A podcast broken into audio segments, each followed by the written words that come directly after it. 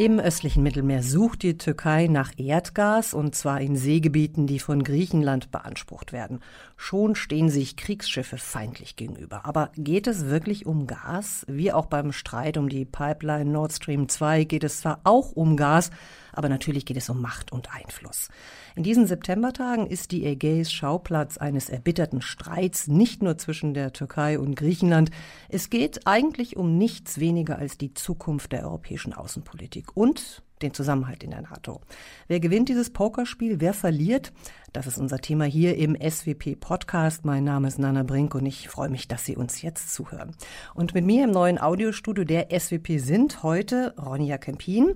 Sie war politische Beraterin im Auswärtigen Amt und zwar im Referat Gemeinsame Sicherheits- und Verteidigungspolitik und ist jetzt Senior Fellow in der SWP Forschungsgruppe EU Europa. Schön, dass Sie da sind, Frau Kempin. Hallo.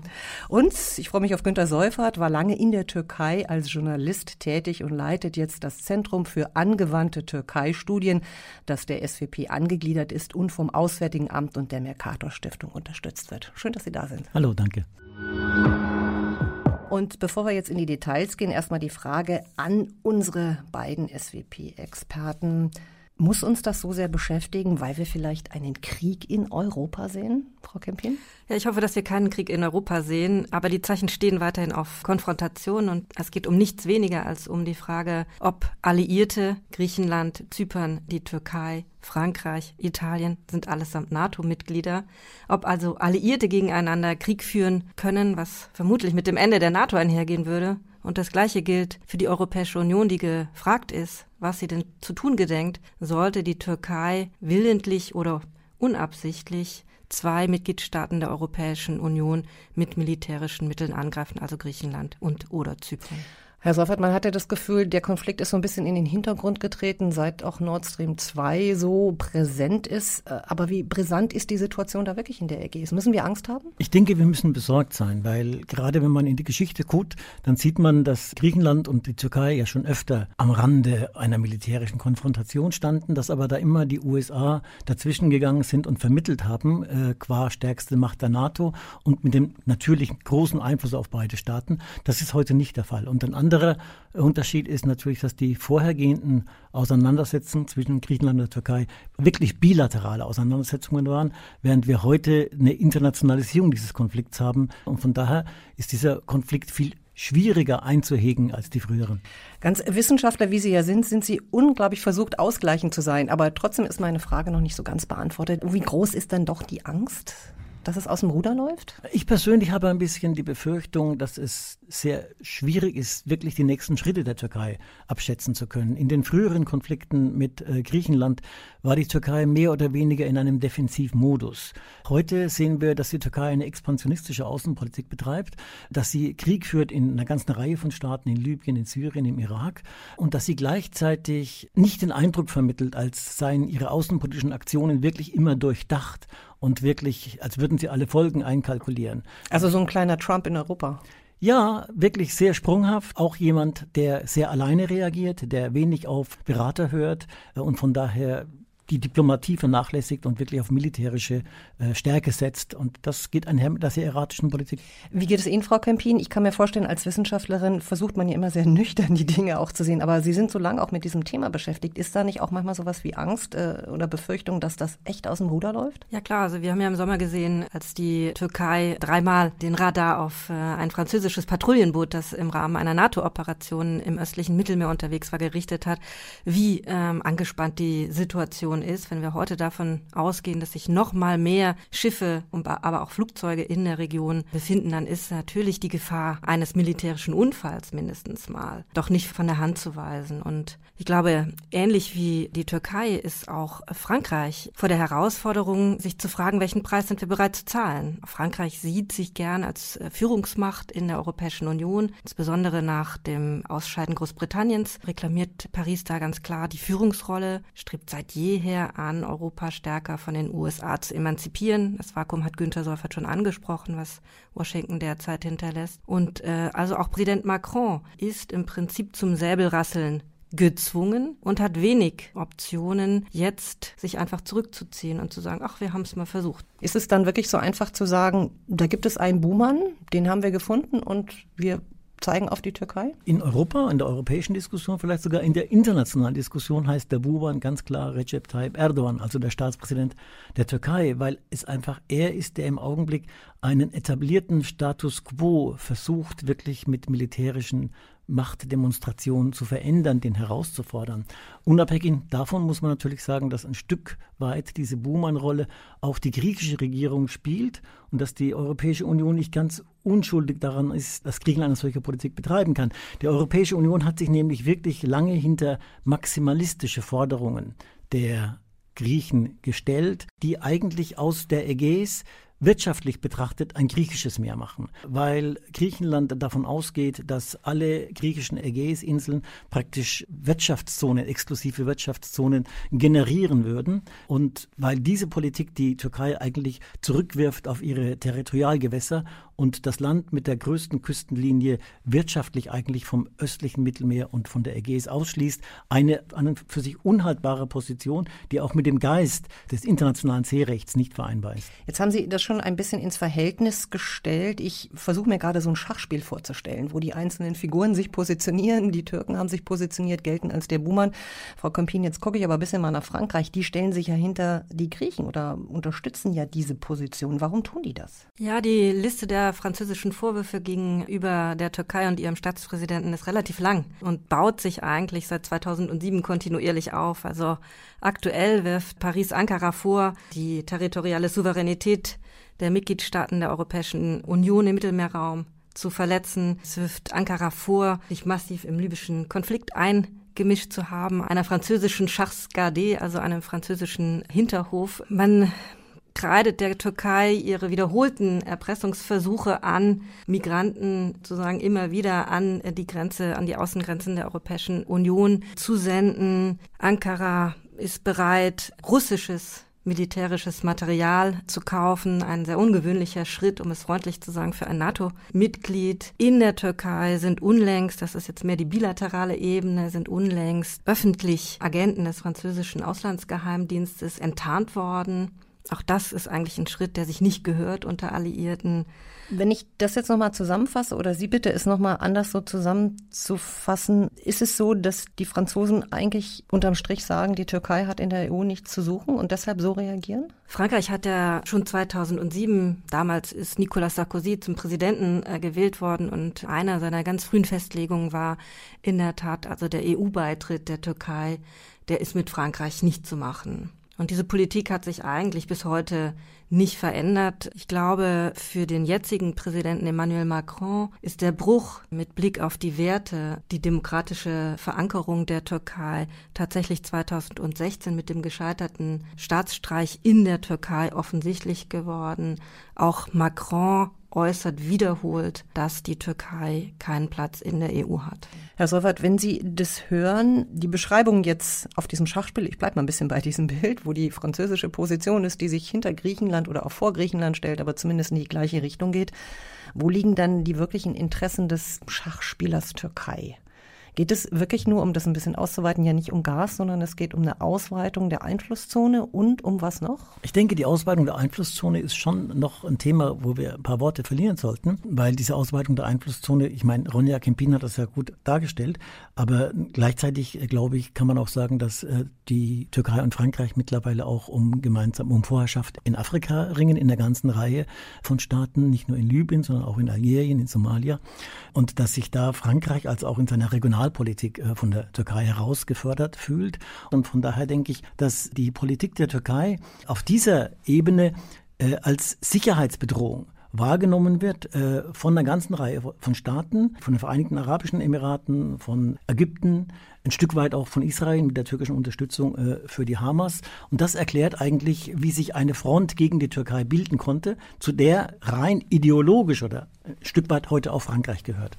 Und jetzt gehe ich nochmal einen Schritt zurück, nochmal auf die Interessenlage. Sie haben es, Frau Kempin, schon angedeutet, die innenpolitischen Interessenlagen äh, Frankreichs. Äh, die hätte ich nochmal gerne herausgearbeitet. Also es geht ja, wie gesagt, um innenpolitisch, um ideologische Geschichten. Ja, Frankreich gilt ja als laizistischer Staat. Äh, das Trennungsgebot zwischen Staat und Kirche ist seit 1905 in der französischen Verfassung fest verankert und kulminierte unlängst naja, 2004 in einem Gesetz, das dann auch in öffentlichen Gebäuden, Schulen, Gerichten das Tragen religiöser Symbole verboten hat. Gleichzeitig natürlich gibt es in Frankreich aufgrund seiner internationalen Verflechtung, seiner Kolonialgeschichte viele muslimische Bürgerinnen und Bürger.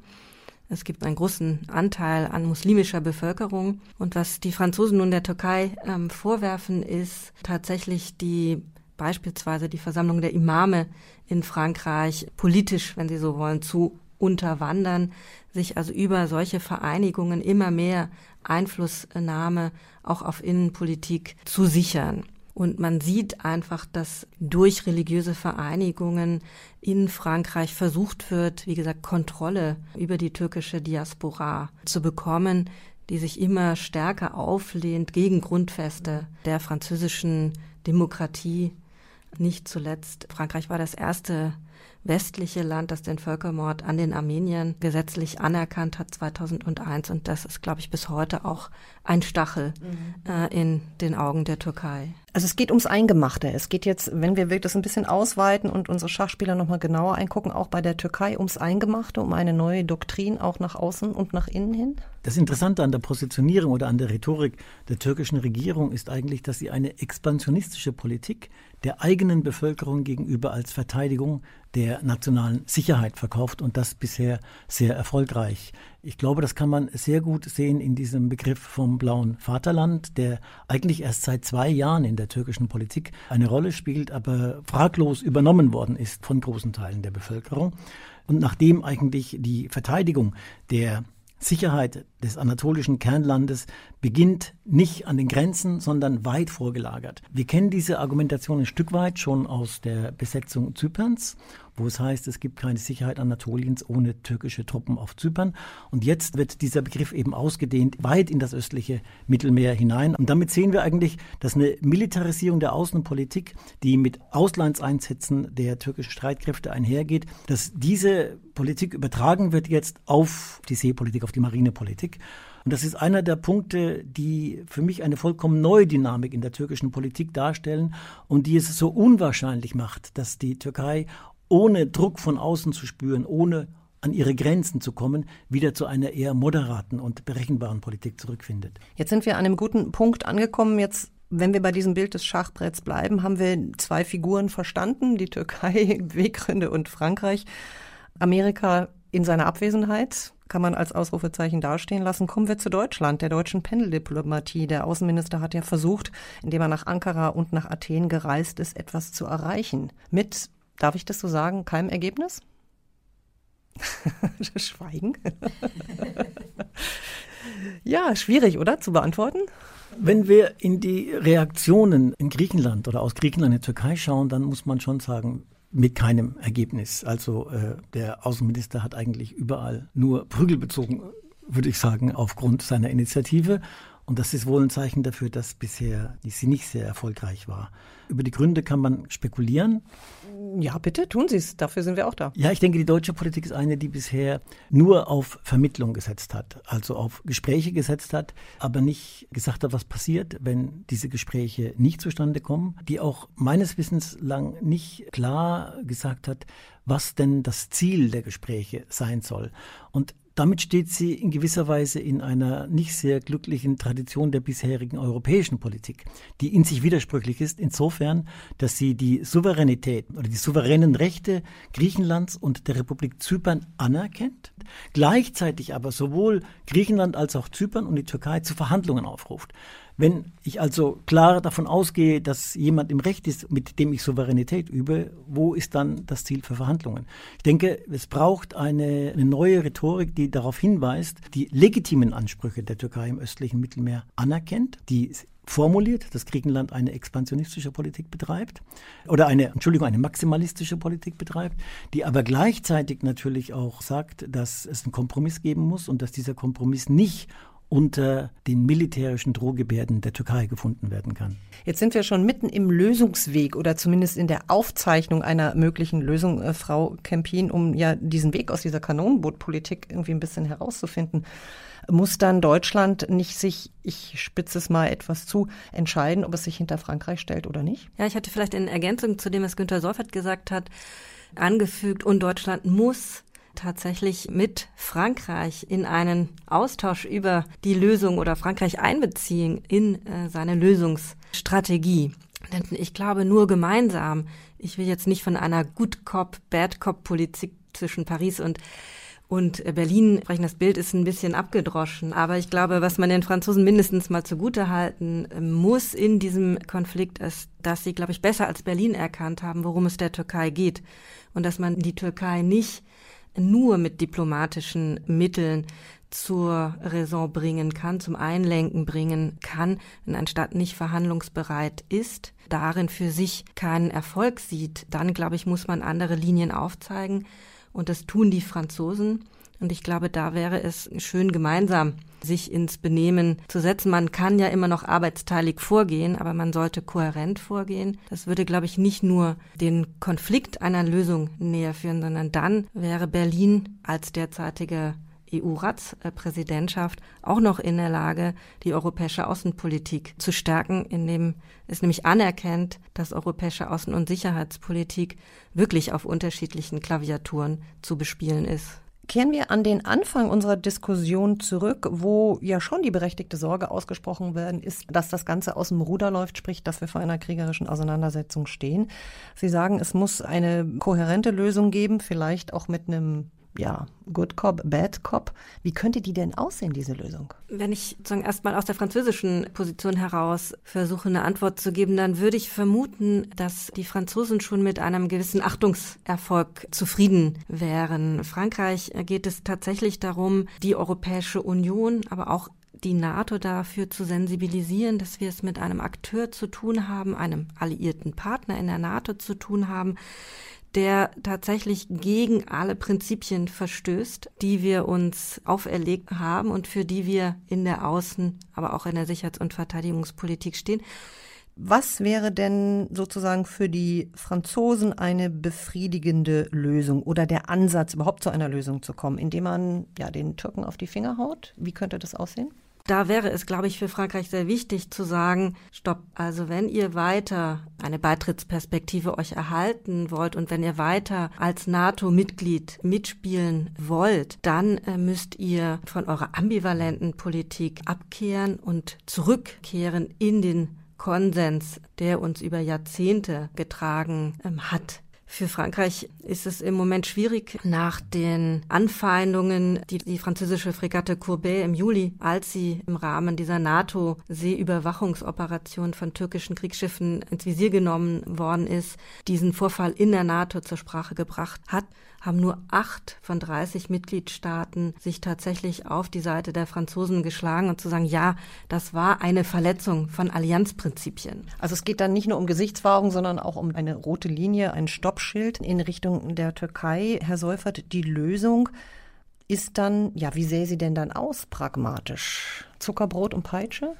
Wir haben in Syrien und in Libyen gesehen, wie Entwicklungen aus dem Ruder laufen zum Nachteil der EU, wenn die EU nicht in der Lage ist, eine gemeinsame Außenpolitik zu betreiben, die auch nachhaltig ist. Und ich denke, ganz wichtig ist, dass die EU im Streit im östlichen Mittelmeer zu einer gemeinsamen Position findet, handlungsfähig wird. Zweitens denke ich, dass es gar nicht so schwierig ist, eigentlich hier eine Lösung sich auch vorzustellen, wenn wir die Urteile des Internationalen Gerichtshofs anschauen, der in vielen Fällen angerufen worden ist bei der Abgrenzung von exklusiven Wirtschaftszonen, dann kann man eigentlich schon sich eine Lösung vorstellen. Es ist klar, dass die griechische Position, die sich auf diese kleine Insel Castellorizo äh, und damit eine Insel von zehn Quadratkilometern, die nach griechischen Vorstellungen eine exklusive Wirtschaftszone von 40.000 Quadratkilometern generieren soll, dass das eine maximalistische Position ist, die mit der Rechtsprechung des Internationalen Gerichtshofs nicht zu vereinbaren ist. Es ist auch klar, dass die türkische Position, die sagt, Inseln haben an und für sich keine Möglichkeit oder keine Qualität, exklusive Wirtschaftszonen zu generieren und das auch auf Zypern oder auf Kreta anwenden will, dass das ebenfalls eine Position ist, die außerhalb jeder Diskussion ist. Und ich denke, zwischen diesen beiden Extrempunkten gibt es genug Stoff für Verhandlungen mit dem Ziel eines Kompromisses. Und ich denke, das wäre dann sowohl ein Erfolg für die Europäische Union und es wäre natürlich auch ein Erfolg für Frankreich, weil ohne die französische Machtdemonstration im östlichen Mittelmeer würde die Türkei sich nie auf eine solche Lösung einlassen, sondern auf ihrer maximalistischen Politik beharren. Nochmal ein bisschen nachgefragt, wäre das nicht Zollunion nochmal erklärt etwas, was man der Türkei anbieten könnte? Das wird man der Türkei anbieten müssen, aus zwei Gründen.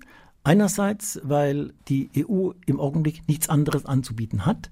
Es wird nicht möglich sein, angesichts der doch sehr auseinanderlaufenden Interessen zum Beispiel in der Visa- und Flüchtlingspolitik wird eine visafreie Einreise in der nächsten Zeit nicht möglich sein. Auch die Mitgliedschaft steht nicht mehr zur Debatte. Das heißt, wir haben nichts anderes anzubieten. Und gleichzeitig ist die Zollunion auch etwas, wo wir die europäischen Länder, aber auch die Europäischen Union an sich ein wirtschaftliches Interesse selbst daran haben. Das heißt, auch wir würden wirtschaftlich davon profitieren.